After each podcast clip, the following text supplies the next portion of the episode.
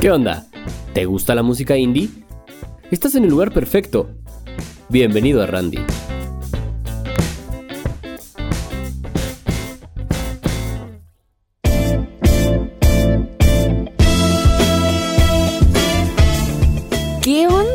Randy? Espero que se encuentren súper bien. Muchas gracias por picarle a otro episodio más de Randy. Que acuérdense que aquí no son episodios, son ensayos. Son ensayos porque son pues de pura música. Entonces pues por esa razón. Y como siempre aquí está Avid, la conductora de Randy, la única la única conductora. Quién sabe qué pasará en unos años con Randy, que la verdad siempre me, me causa mucha intriga. O sea, hasta dónde vamos a llegar con esto. Y yo sé que muy lejos, yo sé que muy lejos. Y no solamente se quedará en unos cuantos años. Pero amigos, vamos a traer un buen de bandas. Y hoy no es la decepción, hoy traemos a amigo, a un músico, que como siempre hacemos una pequeña introducción. Y antes de decir su nombre, él es un músico donde en su proyecto podemos escuchar historias, cuentos y expresiones musicales del pueblo Rarámuri de Chihuahua. Un viaje por melodías tradicionales, instrumentos acústicos y ritmos electrónicos que nos regala una experiencia auditiva ancestral. El proyecto de mi amigo Uriel se llama Ome, que la neta está bastante chido,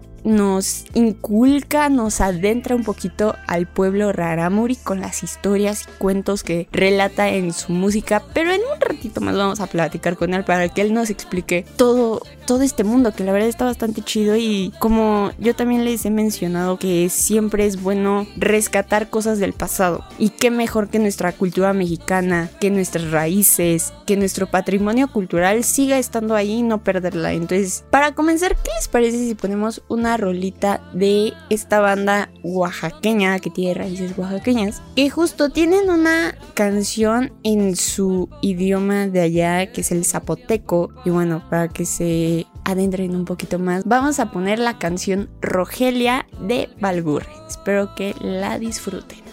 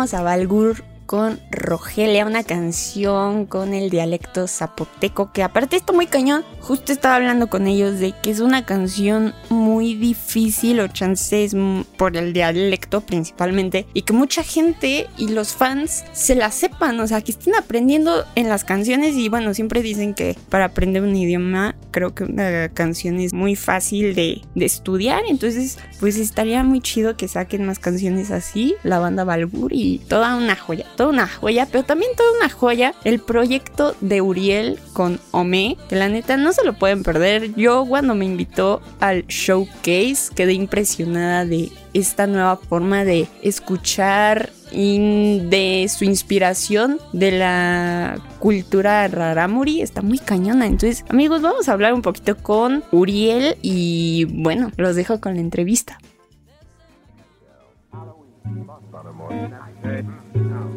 ¿Qué tal amigos de Randy? Espero que se encuentren súper bien. Como siempre, una entrevista más, un invitado más. Y antes de presentarlo, déjenme darles un poquito de introducción. Es un músico donde en su proyecto podemos escuchar historias, cuentos y expresiones musicales del pueblo rarámuri de Chihuahua. Un viaje por melodías tradicionales, instrumentos acústicos y ritmos electrónicos que nos regalan una experiencia auditiva ancestral. Ni más ni menos está con nosotros aquí Uriel que nos viene a presentar su proyecto.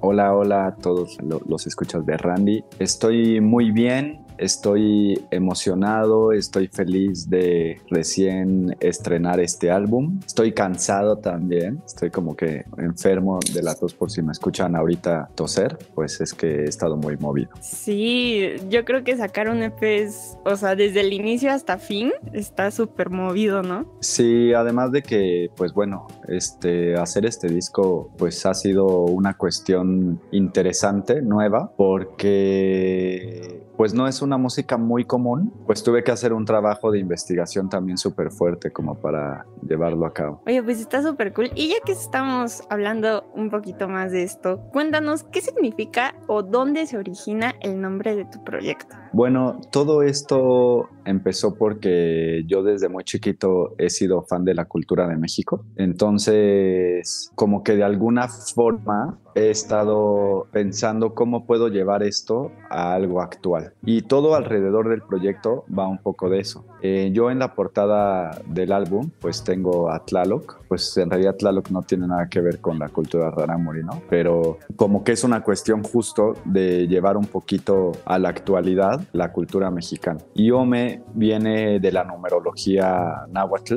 pues son estos, eh, Ome es, es- son los números, es el número 2. Viene porque digamos que si nosotros todavía viviéramos en esa cultura, depende de cómo está la grabación del códice Borgia en el venado, nosotros nos llamaríamos de un modo, ¿no? Digamos que mi nombre sería Ome Coscoacuautli, que quiere decir sopilote 2. Órale, o sea, toda historia ahí está en tu disco. Sí, sí, todo, todo alrededor del álbum tiene un porqué en realidad. Súper, sí, también eh, la otra vez me puse a ver eh, un poquito de las del nombre de las canciones y están muy chidas, la verdad. Creo que sí relaciono mucho el EP con las canciones. Eso es como que algo muy bueno, porque luego hay músicos como que no relacionan nada y te sacas de onda así como, ¿qué, qué sacó? ¿De qué Sí. está hablando esta vez? Pero lo tuyo sí, o sea, tiene una relación súper chida y qué bueno que consigas eso de la cultura mexicana, de seguir ahí. Sí, pues es que pasa que, que el nombre de las canciones en realidad eh, pues son historias, historias con las que yo me fui encontrando justo cuando estuve conviviendo con el pueblo Rarámuri en el norte de Chihuahua, en un pueblo que se llama Norogachi. Los Rarámuris pues son una de las culturas de México que, que trabajan mucho la espiritualidad, que además pues se les tiene un respeto enorme, así gigantesco. Y es muy loco estar ahí porque, pues de hecho, hay cosas que están casi casi prohibidas grabarlas, ¿no? También en video y, este, pues sí, no, no, no, no puedes nada más llegar y documentar. Y, y el pueblo Raramuri también es muy conocido porque tiene a probablemente la mejor corredora de maratones del mundo. Sí, justo acaban de sacar su documental en Netflix y ya todo el mundo ya volvió a ver a los Raramuris.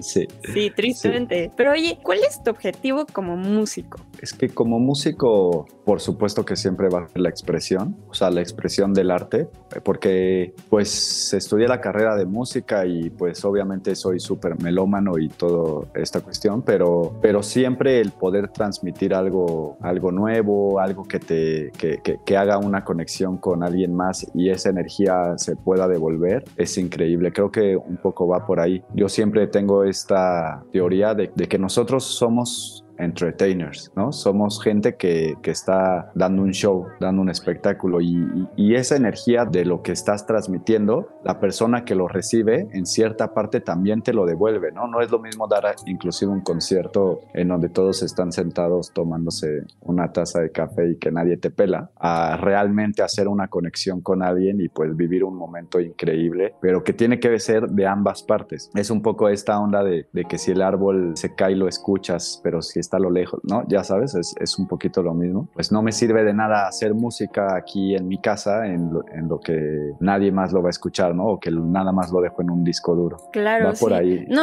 sí, justo. Y creo que lo que me gustó mucho cuando me invitaste al showcase, que muchas gracias en verdad, eh, fue de la parte de ya ver como algo visual también, que involucraste tu música con elementos visuales. Me gustó mucho y también estaría muy chido que me platicaras de, de eso. Lo platiqué en, en mi otro episodio también de que fui a, tu showcase, pero me gustaría tú cómo se te ocurrió esa idea, que, por qué esas canciones también, porque nada más fueron dos, entonces estuvo muy chido. Así como te comento que a mí me gusta mucho el arte visual también, pues el proyecto se presta mucho a llevarlo de, hacia ese lado. Además de que pues las historias son increíbles, o sea, las historias Raramuri son, son muy locas, pero son increíbles. Eh, comento, por ejemplo, una de las piezas que estaba ahí, que se llama La lluvia. Es una historia Raramuri en realidad, de que pues de que la sequía estaba atacando al pueblo y pues nadie sabía cómo hacer llover. Y justo esa pieza que tiene letra pues lo relata, ¿no?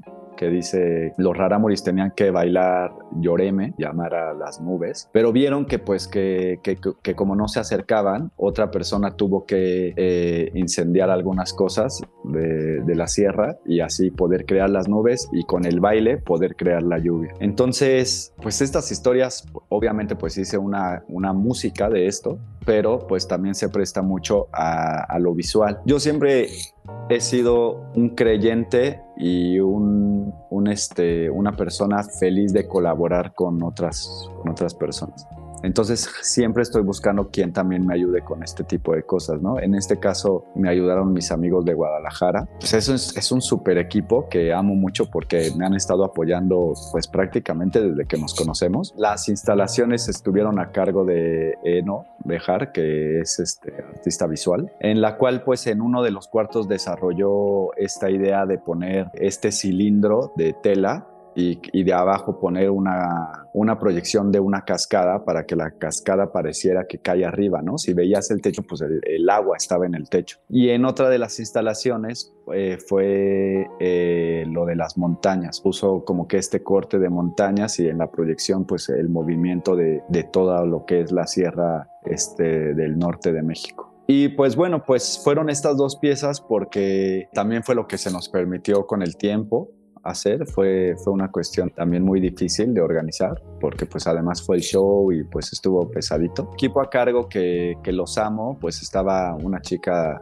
que se llama Letufi, Priscila tomando fotos, eh, Marlene Armas, que por cierto tienen una banda increíble ellas, Eugenio Di Fala, que es un artista increíble, un pintor súper, súper chido. Todos ellos se vinieron de Guadalajara solamente a ayudarme. Imagínate cómo me siento de agradecido. No, sí, claro. Sí, sí, sí. Eso es muy chido que los amigos apoyen y entre artistas, ¿no? También apoyo y más siendo un artista independiente, ¿no? Sí, porque pues justo crear un proyecto siempre es, es muy complicado y la verdad es que pues que yo siempre lo he dicho en todas mis entrevistas y creo que lo voy a decir toda mi vida. Yo soy muy afortunado con mis amigos. Yo sé que va a sonar este, extraño lo que voy a decir. Pienso pienso o quiero creer que yo tengo más amigos que dedos, más este, amigos de verdad. Y un claro ejemplo, pues es que yo estoy aquí gracias a otro súper amigo, ¿no? A Memo Aceburg, que le agradezco mucho que me contactó contigo y que también es una persona que pues es como de mis mejores amigos, ¿no? Entonces, somos amigos, pero te digo, también se da esta onda de las colaboraciones, ¿no?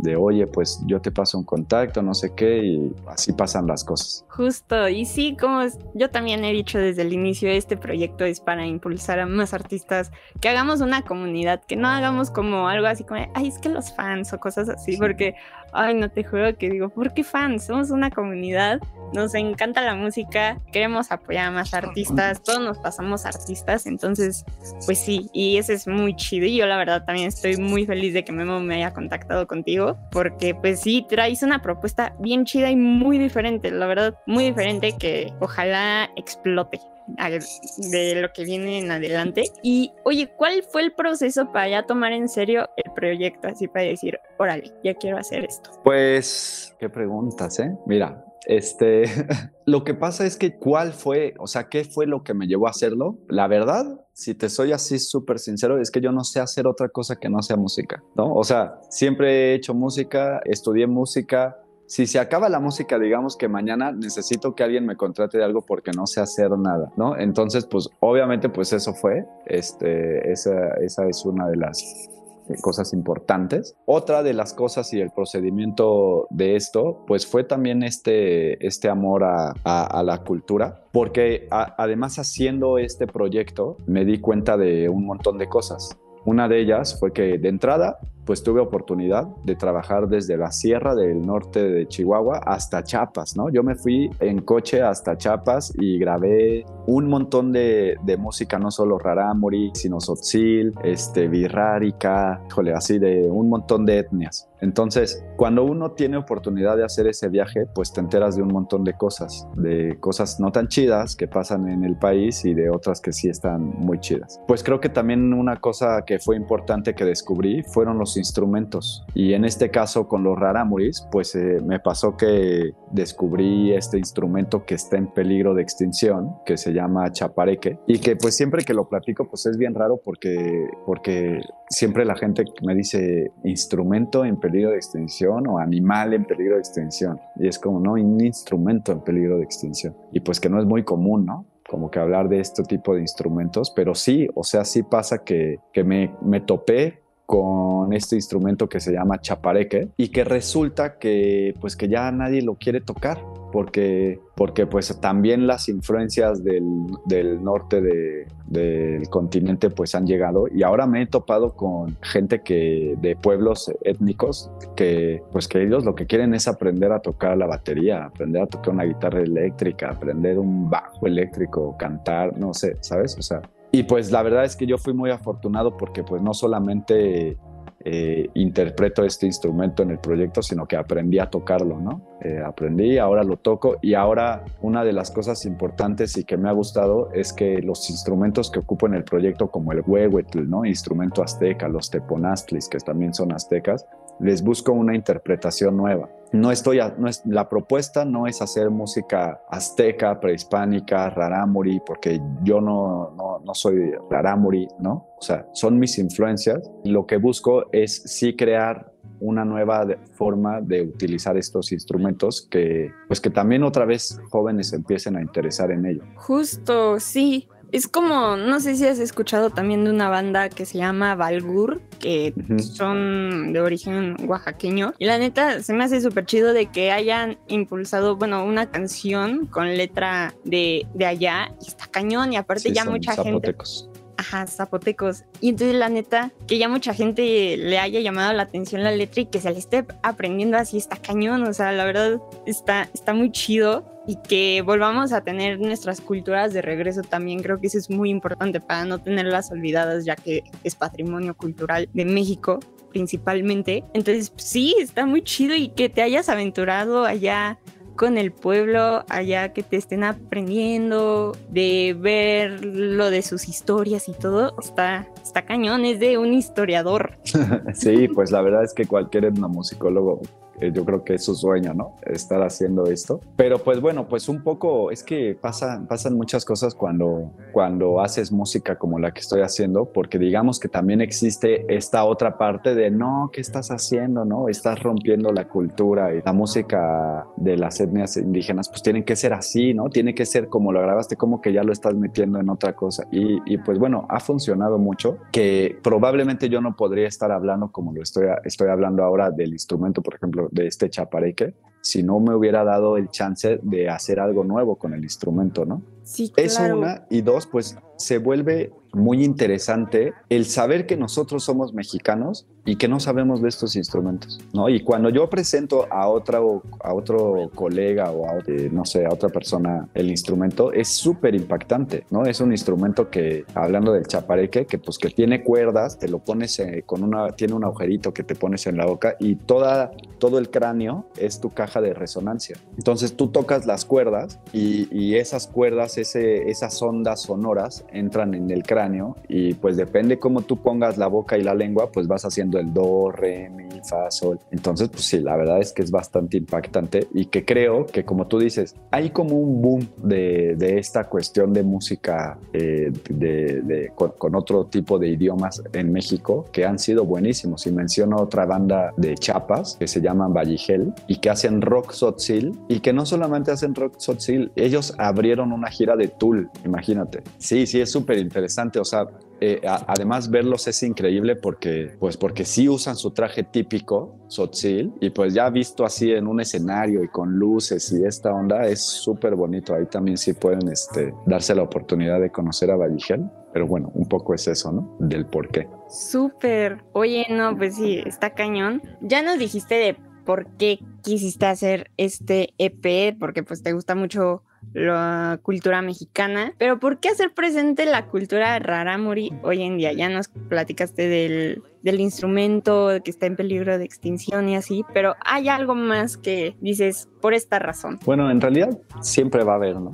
Y son muchas. Y pues sí es un poco profundizar en, en, en cada uno de ellos. Y ahorita no hablo solamente de los rarámuris, cada uno de los pueblos que tenemos en México y de las etnias, que son muchísimas además, y que cada uno con su lenguaje. Yo creo que es bien importante aprender, aprender de, de eso, de cómo es su cultura. Es que suena, suena hasta, hasta chistoso, pero hasta la comida. ¿No? O sea, pues así como tenemos este, las tlayudas en Oaxaca, pues tenemos otro tipo de cosas en otros estados y se vuelve súper enriquecedor. Es muy chistoso que en, la música no somos tan ávidos para escuchar algo y decir, ay, mira, eso es este otomí, ¿no? Ay, mira, eso que estoy escuchando a lo lejos es otomí, ¿no? Te, te das cuenta, no, no somos tan agudos luego en eso, pero en la comida sí, ¿no? Pues es un mole oaxaqueño, o ese tipo de cosas, pero, pero sí, sí creo que es importante esta cuestión de, de la, el, la, el, el, otro tipo de cultura que ofrecen los estados. Eh, hay una cuestión que a mí me vuela la cabeza de arte, de arte en general, de un, unos, unos jarrones que crean los rarámuris en el pueblo de Mata Ortiz, que está súper cerquita de Casas Grandes, es un, son así impactantes visualmente. Y ahorita solamente estoy hablando de Chihuahua, este disco, ¿no? Pero me doy cuenta que cuando quiero compartir algo de Chihuahua, me doy cuenta que me falta un montón de cosas que compartir, que son increíbles y que te lo juro que si no me hubiera dado la oportunidad de ir, no sabría de, de todo esto que te estoy contando, ¿no? Y así me ha pasado en otros estados en los que también tuve chance de ir. Y pues que digo, oye, ¿cómo no conocemos un jarrón? ¿Cómo no hay en la casa de todos un jarrón raramuri de Mata Ortiz? Porque te lo juro que cuando lo veas, lo googlees así, Mata Ortiz, cerámica, te vuela la cabeza, ¿no? Eso son, son jarrones que yo he compartido en fotos con colegas, con amigos y así. Y me dicen, ah, esto es italiano, ¿no? Esto lo hizo así un maestro de la cerámica italiano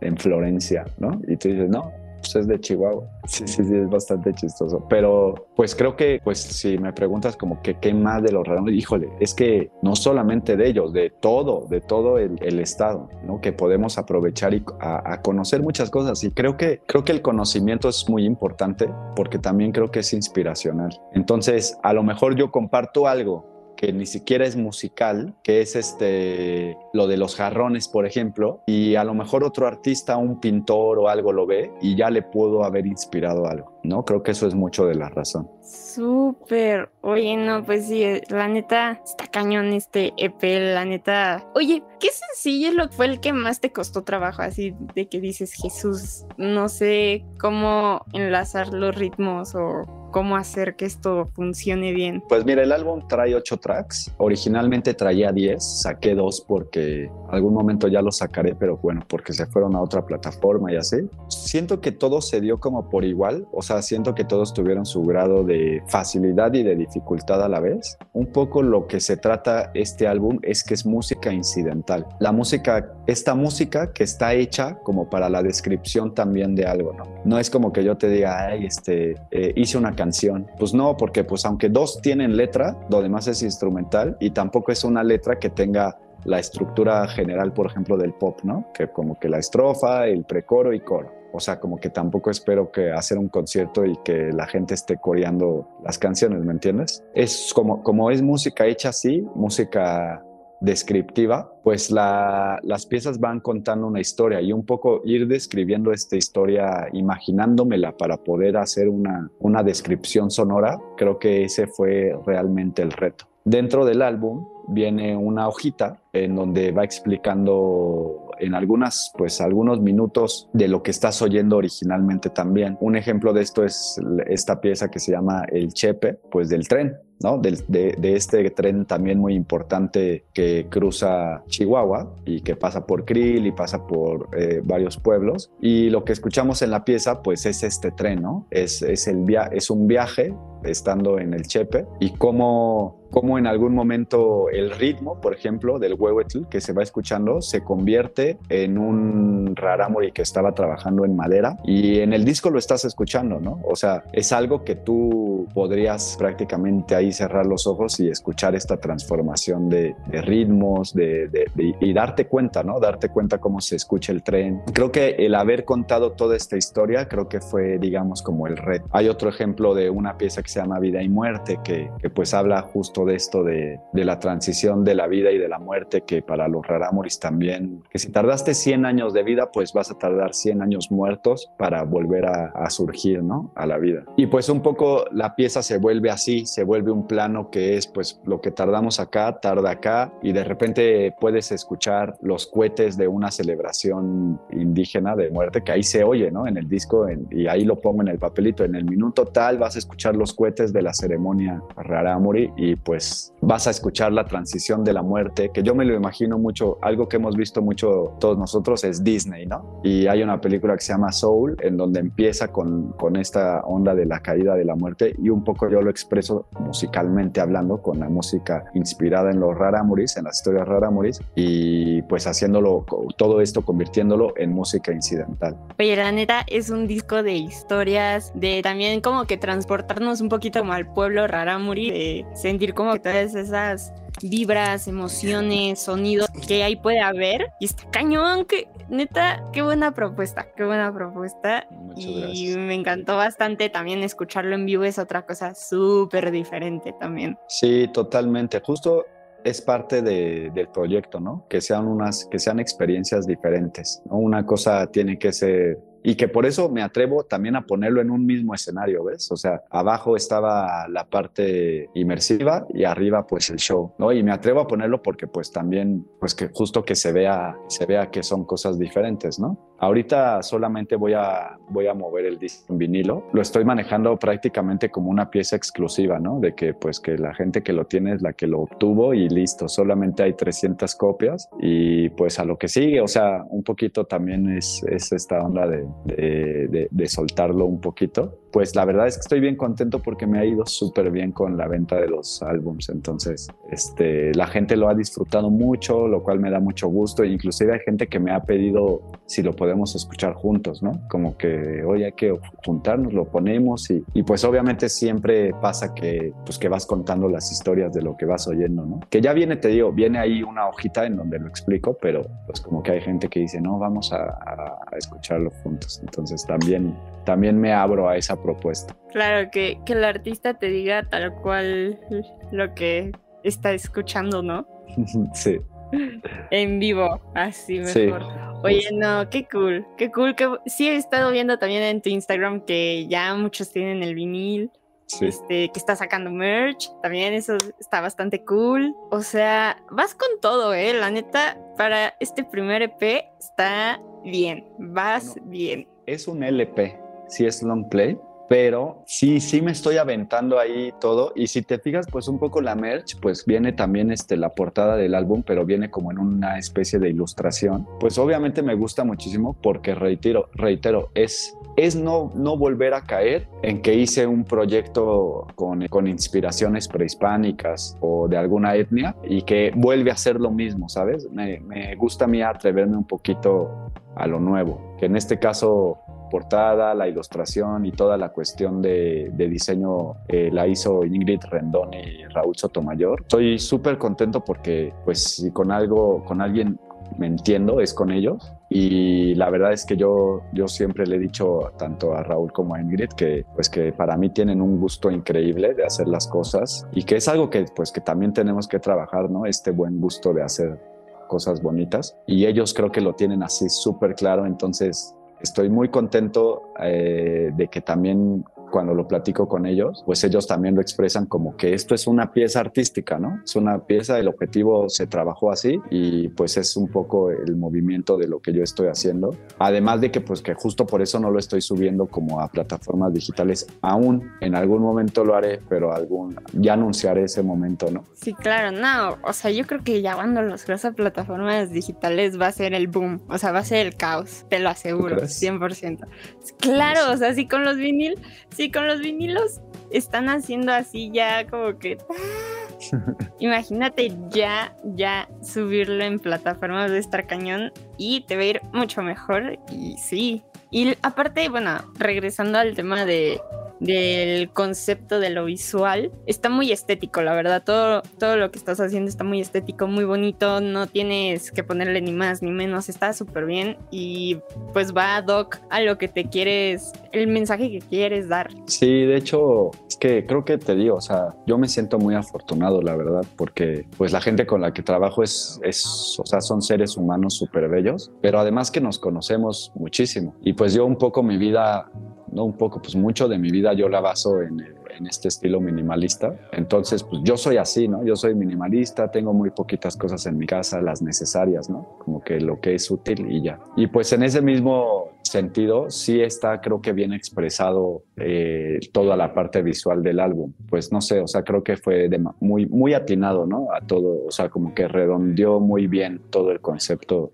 del arte. Justo, no me acuerdo qué persona me dijo, alguien me dijo así de que, órales, me gusta mucho tu portada, pero ya voy a juzgar si lo que estoy viendo lo escucho. Y fue como, ok, no, pues toma, ¿no? O sea, ahora sí que suerte, ¿no? Es para ti y, es un poco como cuando vamos a un museo, que vemos una pieza y te podría decir, es que lo que expresa esta pieza, mira este enojo, no sé qué. Creo que además hay una historia buenísima que pasa con Picasso y con el toro que siempre ponía y el caballito que siempre ponía, ¿no? Y que está muy chistosa porque sí me parece que en la historia del caballito y del, y del, este, del torito, este, alguien hizo una, hace mucho obviamente, pues hizo una crítica así de que es que lo que expresa este toro sobre la revolución porque el animal representa. Y en otra entrevista, pues un día le preguntan a Picasso, oye, ¿y el torito este qué, qué, qué onda? Dice, no, pues me gustan los toritos y lo quise poner. Pero pues bueno, pues creo que la, esta obra eh, pues eh, es un poco igual, pues escúchalo y lo que te diga a ti la obra, eso creo que es lo que está bien, ¿no? Yo hago una interpretación y yo escribo la interpretación, que es el papelito que viene con el álbum, y, y lo demás creo que es a partir de lo que tú sientes. Claro, ya el músico hace lo que tiene en mente y ya el oyente le da un significado completamente diferente y ya que solamente lo disfrute. Totalmente, porque además, pues esto como no son canciones, como no es algo que ya te estoy expresando de en una letra, que, ay, me pasó esto y luego fui a esto y aquí hice esto, pues como que lo dejo mucho a ese, a ese campo. Sí, y está más padre. Yo digo que está mucho mejor. Así ya no hay discusiones de nada, nada más es disfrútalo, por favor. Compártelo Sí. nada más y ya. Sí, justo. Y me gusta mucho porque además pues también escucho propuestas muy interesantes de los oyentes. Como que yo sentí esto y a mí me dio una sensación así. Y, y- y obviamente pues cuando antes de sacarlo, que, al- que me juntaba con algunos colegas a escucharlo, pues ellos me decían un día que escucharon otra cosa y luego no había hecho ningún cambio y se los volví a poner y ya habían escuchado otra cosa. Y era muy chistoso porque me, me- me dijo, lo trabajaste más ahora en esta parte, ¿verdad? Y yo, sí, sí, claro, pero pues no, obviamente era lo mismo, ¿no? Sí, pero, pero me, da esa, me da esa sensación chida de, de, pues qué buena onda que la gente, el objetivo se cumple, ¿no? Que es sentir, sentir y, y, eh, la expresión como musical. Justo, 100%. Oye, ya para terminar, ¿hasta dónde pretendes que tu proyecto llegue? No, pues no, no, no podría decirte porque pues yo no, yo no puedo limitarlo, ¿no? Ahora el proyecto existe ahí afuera, ya existe algo, un formato físico y yo tengo que, que dejarlo libre. Fin. Sí, sí, yo, yo, bien. es como los hijos, ¿no? Pues este, yo no puedo controlar a mi hijo, aunque diga mi hijo, pues él ya es y ahora sí que Ya está, ya lo soltaste al mundo. ya lo solté, ajá. Entonces, pues hasta donde él quiera llegar, ¿no? Ahora sí que hasta donde esta música solita quiera llegar. Perfecto. Oye, en verdad, muchas gracias por darnos ese cachito de escuchar historias rarámuris, de instrumentos acústicos tradicionales también de allá, con ritmos electrónicos. Muchas gracias. ¿Algo más que quieras agregar? Nada, pues que sean felices todos como soy yo. Perfecto. Mejor entrevista no puede haber. Muchas gracias. Pues ya saben, apoyen a Uriel. ¿Cómo te encontramos en Instagram? Para que también creo que por mensaje pueden conseguir el vinilo, ¿no? Sí, mándenme mensajito ya sea por Facebook, ya sea por Instagram, ya sea por... Todas mis redes sociales son Ome Uriel Durán, menos Twitter. Twitter sí estoy como Durán León. Y en todas mis redes sociales tengo una personalidad diferente. Y hago cositas como, como muy distintas en cada una. En Twitter hago... Sí, hago mucha filosofía musical. Este, ahí búsquenlo y a ver qué, cuál les acomoda mejor. Perfectísimo. Variedad musical, variedad de, de Urieles en redes sociales. ¿Qué más podemos pedir? No, pues nada más agradecerte mucho por la entrevista. Este, yo siempre estaré puesto como que para todo, todo lo, este, lo que sea y estar trabajando y estar haciendo difusión y de estar apoyando arte. Y pues también a ti desearte lo mejor, ¿no? En este camino de la comunicación. Muchas gracias. Sí, ahí vamos. Ahí estamos apoyando a muchos artistas como tú. Y ya hay mucha banda que sí le gusta las propuestas que les traigo aquí en las entrevistas. Y pues, qué mejor, ¿no? Sí, buenísimo, buenísimo. Ya lo compartiré yo también. Me parece perfecto. Pues muchas gracias, Uriel, por la entrevista. No, gracias a todos ustedes de Randy. Yeah.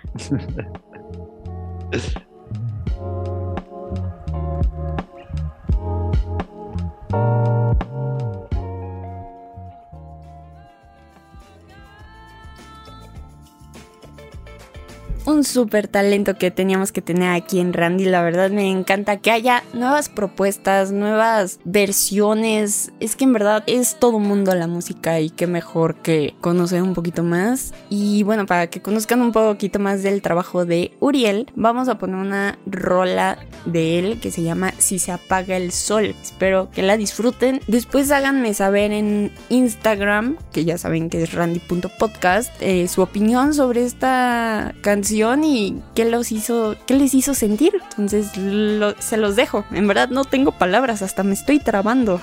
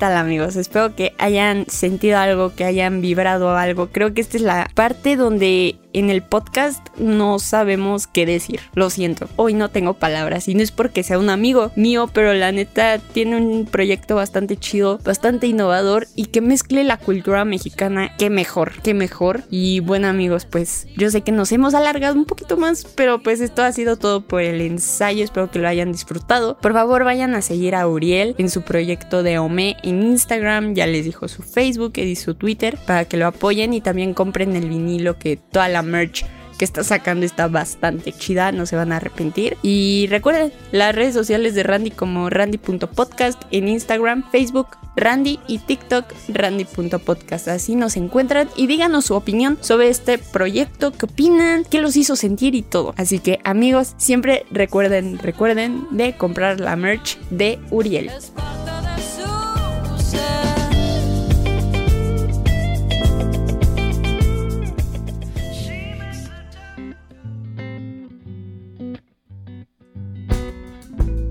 Nos escuchamos en el siguiente ensayo con más música indie.